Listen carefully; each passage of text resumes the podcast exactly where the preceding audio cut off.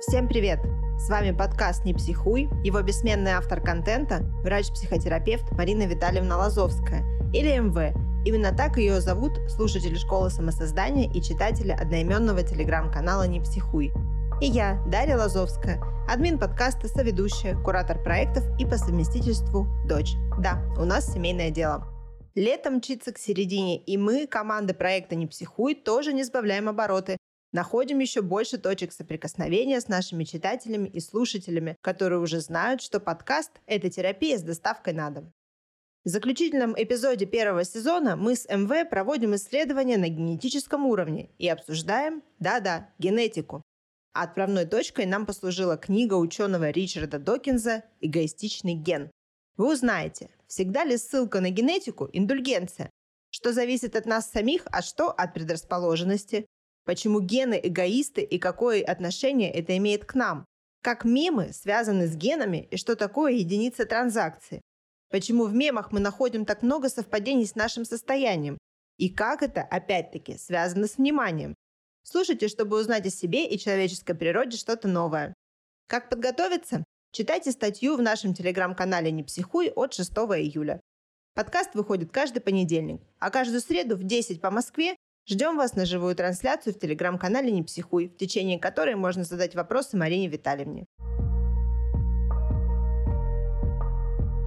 каждый раз, когда у нас дело доходит до генетики, я прям немножко внутренне замираю, потому что каждый раз, когда мы говорим о генетике, это как будто такое микроотпущение грехов. Типа, это не психика, это генетика. Да, ну, в каком-то смысле, да. Опять же, все зависит от контекста. Если мы хотим все на кого-то спихивать, всю ответственность, да, ну вот не повезло с генами, там папа не тот, мама не та достались, и вообще что там творилось с этими предками, которые постоянно там выживали. Да, если есть желание спихнуть ответственность на кого-то, гены это прям самый лучший вариант. Всег- всегда есть. Всегда есть. Всегда есть, да. И к тому же, если я вас заинтересовала в статье этой потрясающей книгой, я ее читала, ну сейчас я читаю ее четвертый раз, ну в электронном, правда, виде. Я ее читала, и всякий раз она переворачивала мое сознание. Мне зачем спрашивать столько раз читать, а вот именно так мы отслеживаем свои изменения. Мы не все сразу понимаем, некоторые вещи вообще не понимаем. Я честно скажу, что первые два раза я ее не смогла дочитать, бросила, потому что ну вообще не врубалась. О чем? А главное, зачем? Какая практическая польза от этого? Вот. И потом, когда я уже благодаря, кстати, Роберту Сапольски заново познакомилась э, с Ричардом Докинс, и вот стала уже изучать эпигенетику, генетику, у меня совершенно потрясающие произошли инсайты, открытия. Ну, собственно, в таком лайтовом варианте я пытаюсь их рассказывать вот в статьях на нашем канале. Это потрясающе интересно, и если вы захотите почитать, оно бесплатно, совершенно в электронном виде. Можно не скачивать, можно читать так. Ну, сразу предупреждаю, это мозголомка. Но не сдавайтесь. Или, скажем так, задавайте вопросы, смотрите на нашем YouTube-канале. У нас там, по-моему, 14-серийный этот сериал про эпигенетику. Достаточно хэштег поставить на нашем YouTube-канале «Эпигенетика», и вам весь ассортимент, как говорится, выйдет. Вот, это важно знать, а сейчас это важно знать просто уже в десятой степени важности. Почему? Потому что, как сказал Нобелевский лауреат эпигенетик, генетик Питер Медуар, по-разному его фамилия произносится, Генетика предполагает, эпигенетика располагает. А вот эпигенетика – это как раз то, к чему тянутся наши любознательные добрые руки мы можем менять то, что у нас есть, казалось еще сто лет назад, что это незыблемо. Нет, мы можем менять компоновки, как перетасуются кусочки наших генов, и мы можем на это влиять сами произвольно.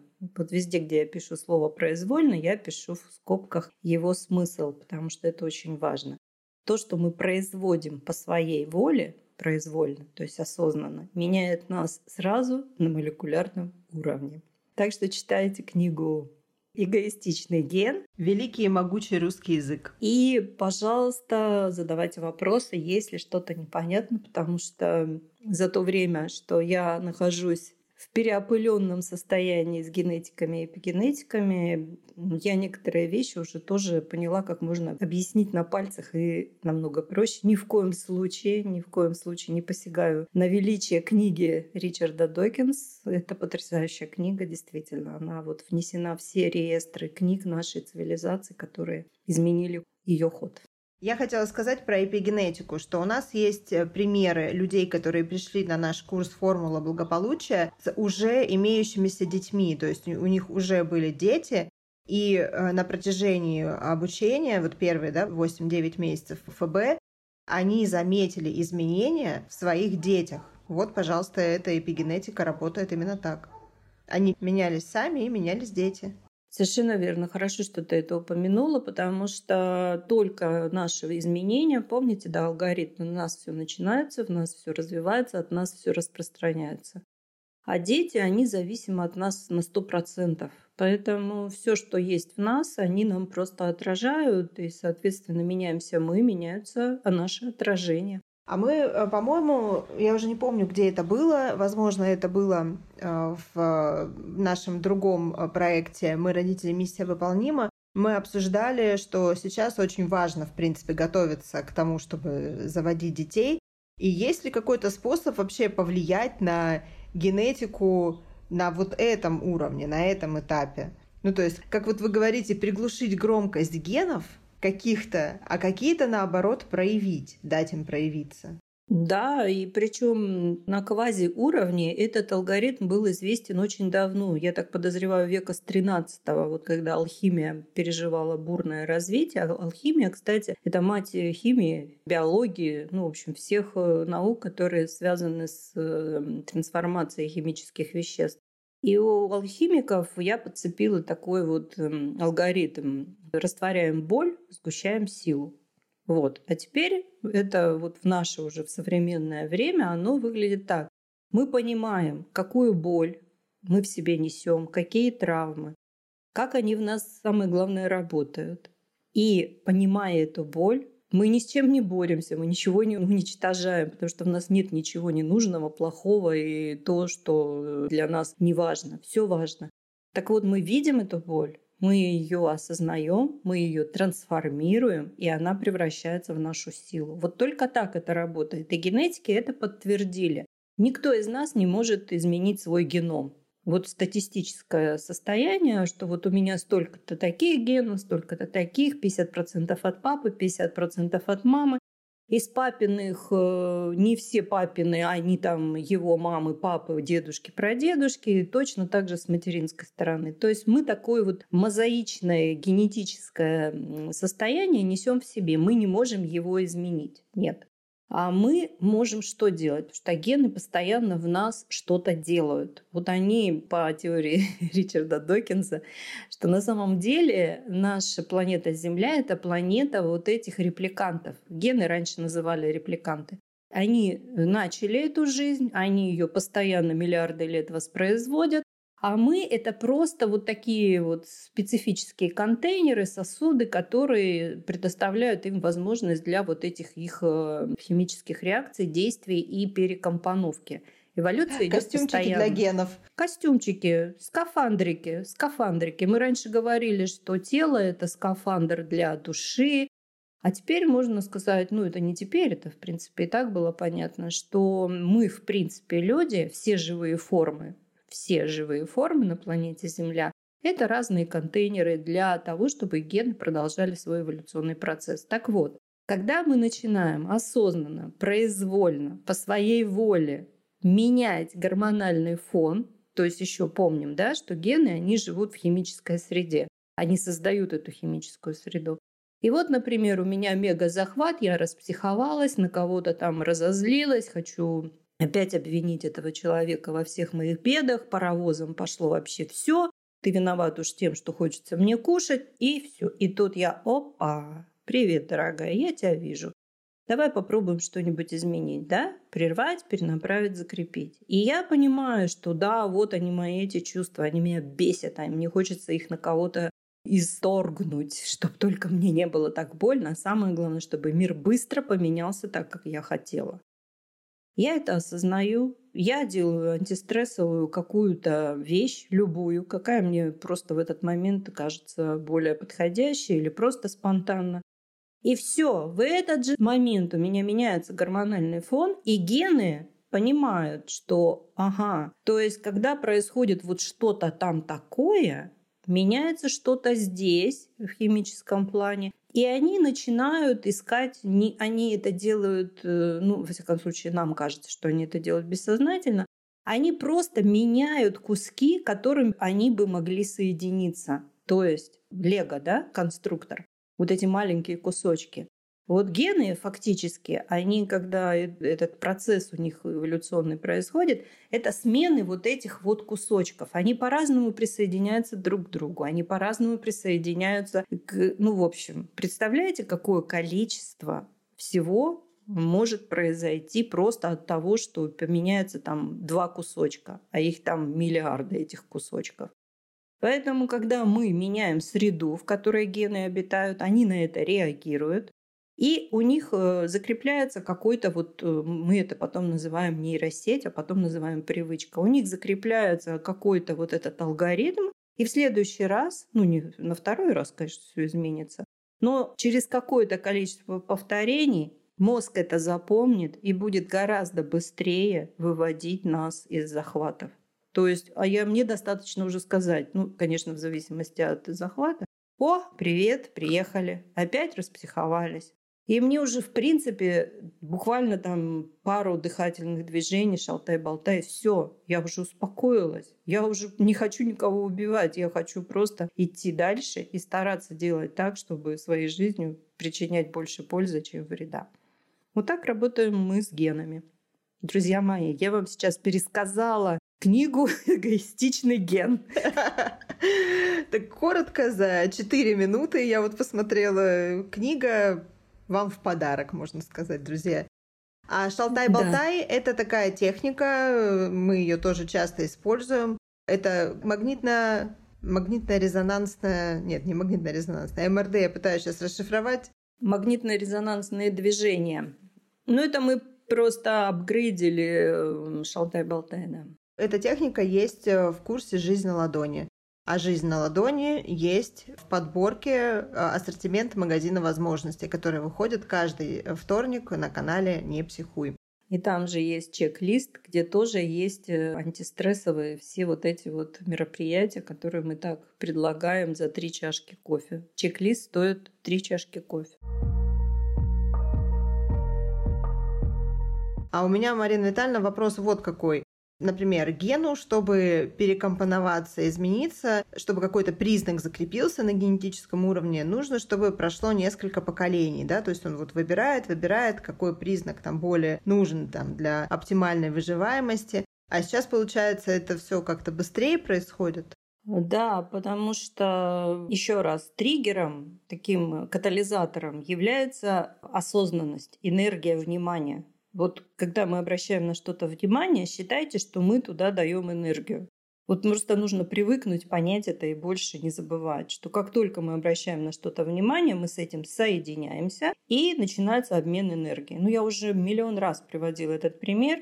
Выходите утром из подъезда, справа переполненный мусорный контейнер со всеми ароматами, слева цветущий куст сирени. Если вы обращаете внимание направо, вы соединяетесь э, с негативными эмоциями и понеслось. Потом вас подрезали или на ногу наступили в метро и понеслось, понеслось, понеслось. Если мы обращаем внимание на мусорный контейнер, но вспоминаем, что мы вообще-то не робот, и что у нас есть другие возможности, поворачиваем голову налево, идем, смотрим на куст сирени, у нас возникают совершенно другие эмоции, у нас возникают другие ассоциации, и мы становимся вот на химическом уровне другим человеком. Но если очень так грубо, в первом случае это бомба адреналина кортизоловая, во втором случае это серотонина-дофаминовая озеро, которое предлагает объединиться с другими такими же озерами большую полноводную реку. Друзья, это все работает. Не надо больше ходить среди трех сосен. Боже мой, все это в прошлом. Нам искусственный интеллект такие возможности дал. Вот смотрите, книги Ричарда Докинза несмотря на то, что это мировой бестселлер, ей 48 лет. Ее по-прежнему читают ну, максимум 2% населения планеты Земля, хотя это реально амнистия для того, чтобы выйти из плена невежества и понять, что я могу делать с той частью жизни, которую я могу контролировать.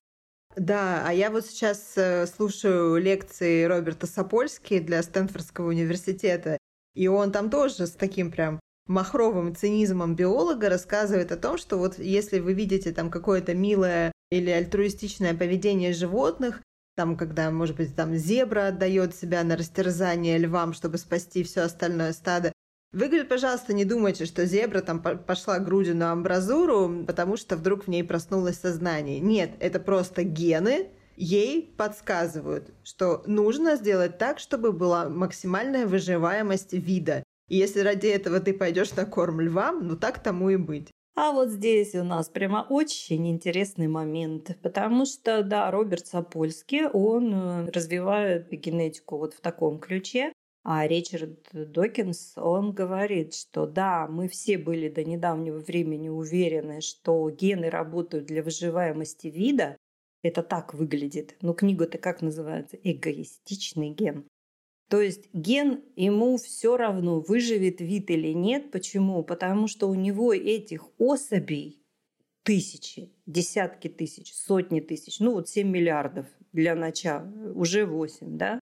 Индия сравнялась с Китаем. Да, да. Да, и поэтому он вообще не парится, сколько там кого выживет. Они постоянно возобновляются, он наладил процесс репродукции. И Ричард Докинс и другие генетики настаивают на том, что единственная задача репликанта гена – это как можно больше провести циклов размножения, репродуктивных циклов. И вот в этом смысле Роберт Сапольский с ним тоже согласен. Поэтому есть такое понятие, как инстинкт сохранения жизни, а к нему потом пристегивают инстинкт сохранения вида. Ну вот как бы не так. Вот инстинкт сохранения жизни. Поэтому не надо бояться слова «эгоист».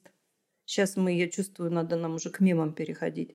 Не надо бояться слова «эгоист», потому что мы все эгоисты. У нас есть эго, соответственно, мы все эгоисты эгоцентрист. Это вот совсем другое. Они похожи, но разница колоссальная. Поэтому не надо бояться быть человеком, который заботится о себе в лучшем смысле этого слова. Потому что вот сейчас то самое время, когда нам нужно заботиться о себе. Нам пандемия показала, что нам нужно заботиться о здоровье, об иммунитете, а то, что сейчас происходит, нам показывает, что нам нужно заботиться о стрессоустойчивости, потому что все это всерьез, надолго и очень надолго. Поэтому нам нужно озаботиться об этом уже сейчас. И вот, собственно, все, что мы делаем на канале, на двух уже проектах, мы показываем, как прямо сейчас нужно сохраниться и не делать из себя бомбу замедленного действия. Бомбы так достаточно, хватит. А еще, друзья, в нашем подкасте «Не психуй» э, есть два замечательных эпизода. Один как раз про эгоизм и эгоцентризм, а второй про то, как сохраниться. А сколько у нас видео на YouTube-канале. И М-м, видео на YouTube-канале. Целый сериал. Да, я и мое эго. Если вы еще не были на нашем YouTube-канале, он называется «Школа самосоздания» ищется через поиск на Ютубе, и там есть целый плейлист, он так и называется «Я и мое эго». О, это просто остросюжетнейший сериал. Очень рекомендую. Ну, если вы хотите начать знакомство с эпигенетикой, это не так страшно, поверьте. Я стараюсь э, излагать сложные материалы простым, доступным языком, с юмором, поэтому вот сшитая ссылка сегодня в статье это наше такое видео, которое набрало больше всего просмотров про теломеры и теломеразу. Если даже вы его уже смотрели, смотрите еще раз. Вы увидите, как у вас изменилось понимание. В разных периодах жизни, в разном соответствии, одни и те же материалы, да, книги или фильмы, они оказывают совершенно разное воздействие и понимаются по-другому, как-то по-новому, глубже, например. Мы вчера на ночь э, читали с сыном книгу, и эта книга про микробы. Ну, понятно, да, тоже там вирусы, микробы, вот это вот все. И там, значит, теория о возникновении жизни на Земле, о том, что она, жизнь была занесена из космоса, потому что непонятно, как э, могли бы естественные природе э, молекулы сложиться так, чтобы появилась какая-то живая субстанция. И вот я это слышала, ну, миллион сто тысяч раз. А вчера, прочитав вот это в свои 39 лет, вдруг так глубоко задумалась. Как же это полезно глубоко задумываться. Но и автор этой книги, я понимаю, что книга для детей, все такое, он не читал эгоистичный ген, потому что Ричард Докинс на самых первых страницах рассказывает, как зародилась жизнь на Земле, как ее репликанты создали. Ладно, Марина Витальевна, все, вы мне продали уже эту книгу. Я сейчас пойду и закажу ее себе.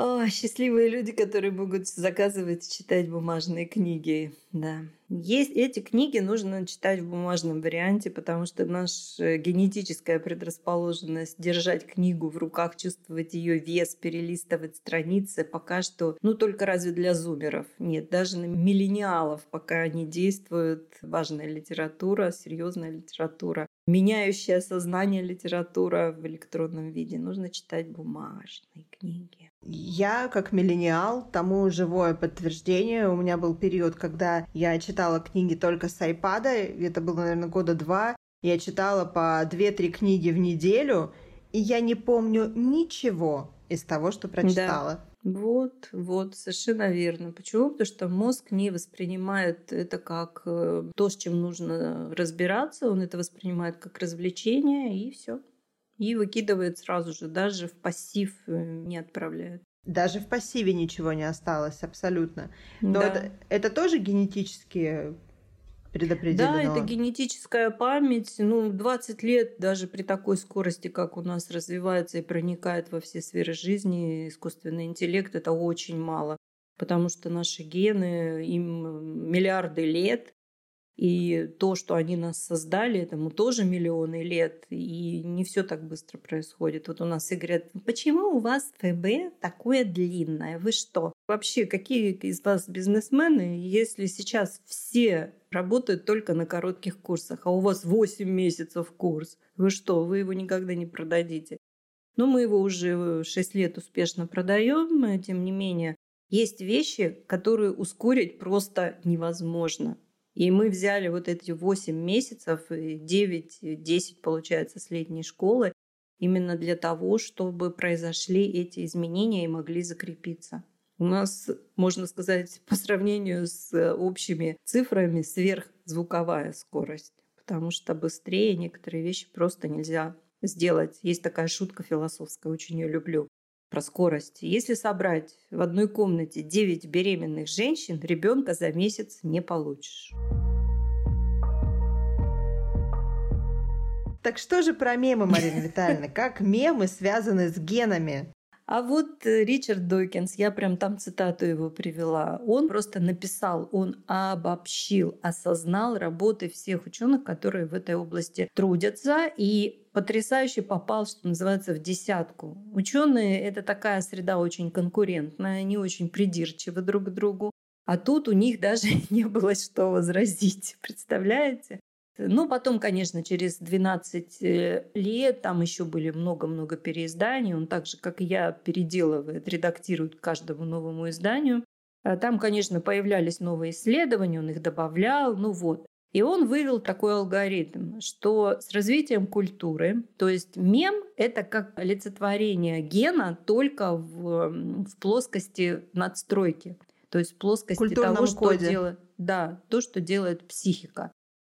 А надо сказать, что психика – это просто побочный продукт работы головного мозга. И гены вообще, ну, как бы, ну, не знаю, не буду за них говорить, но, в общем, не надо очень много сильно всего психологизировать, усложнять не надо. Надо как раз понять суть. А суть такая, что мем – это единица транзакции, обмена эмоциями.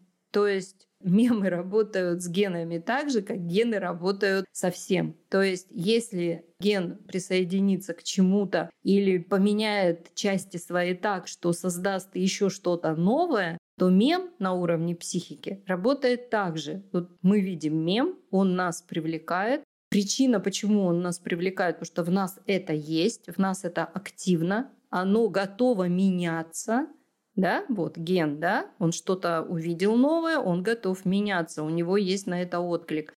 Мы этот мем хватаем, пересылаем, И начинается цепная реакция. Вот откуда эти рыбов взялись? Ну, казалось бы, ну ведь тупость полнейшая. Целый год, 21 год.